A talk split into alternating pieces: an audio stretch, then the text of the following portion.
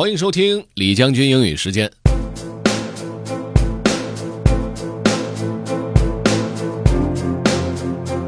今天和大家分享的这个内容是《华盛顿邮报》的一篇文章的开头。这个文章内容呢是关于机器人对于经济还有劳动市场的影响。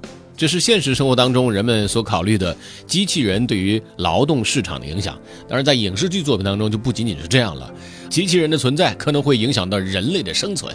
当然，我们今天不会说那么玄的东西，我们今天就说一说机器人给我们的生活带来的一系列的复杂的问题。Let's get started. Have fun. Robots won't kill the workforce. They'll save the global economy. Across the world, the labor pool isn't growing fast enough to support our needs. By Ruchir Sharma. The United Nations forecasts that the global population will rise from 7.3 billion to nearly 10 billion by 2050, a big number that often prompts warnings about overpopulation. Some often come from neo Malthusians who fear that population growth will outstrip the food supply, leaving a hungry planet. Others appear in the tirades of anti immigrant populists, invoking the specter of a rising tide of humanity as cause to slam borders shut. Still others inspire a chorus of neo Luddites who fear that the rise of the robots is rapidly making human workers obsolete, a threat all the more alarming if the human population is exploding. Before long, though, we are more likely to treasure robots than to revile them. They may be the one thing that can protect the global economy from the dangers that lie ahead.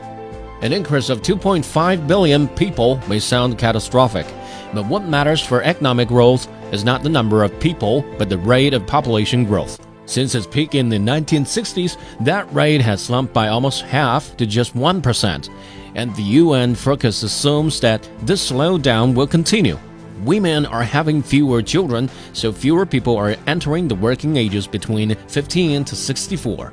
And labor force growth is poised to decline from Chile to China. At the same time, owing to rapid advances in healthcare and medicine, people are living longer, and most of the coming global population increase will be among the retirement crowd. These trends are toxic for economic growth, and boosting the number of robots may be the easiest answer for many countries.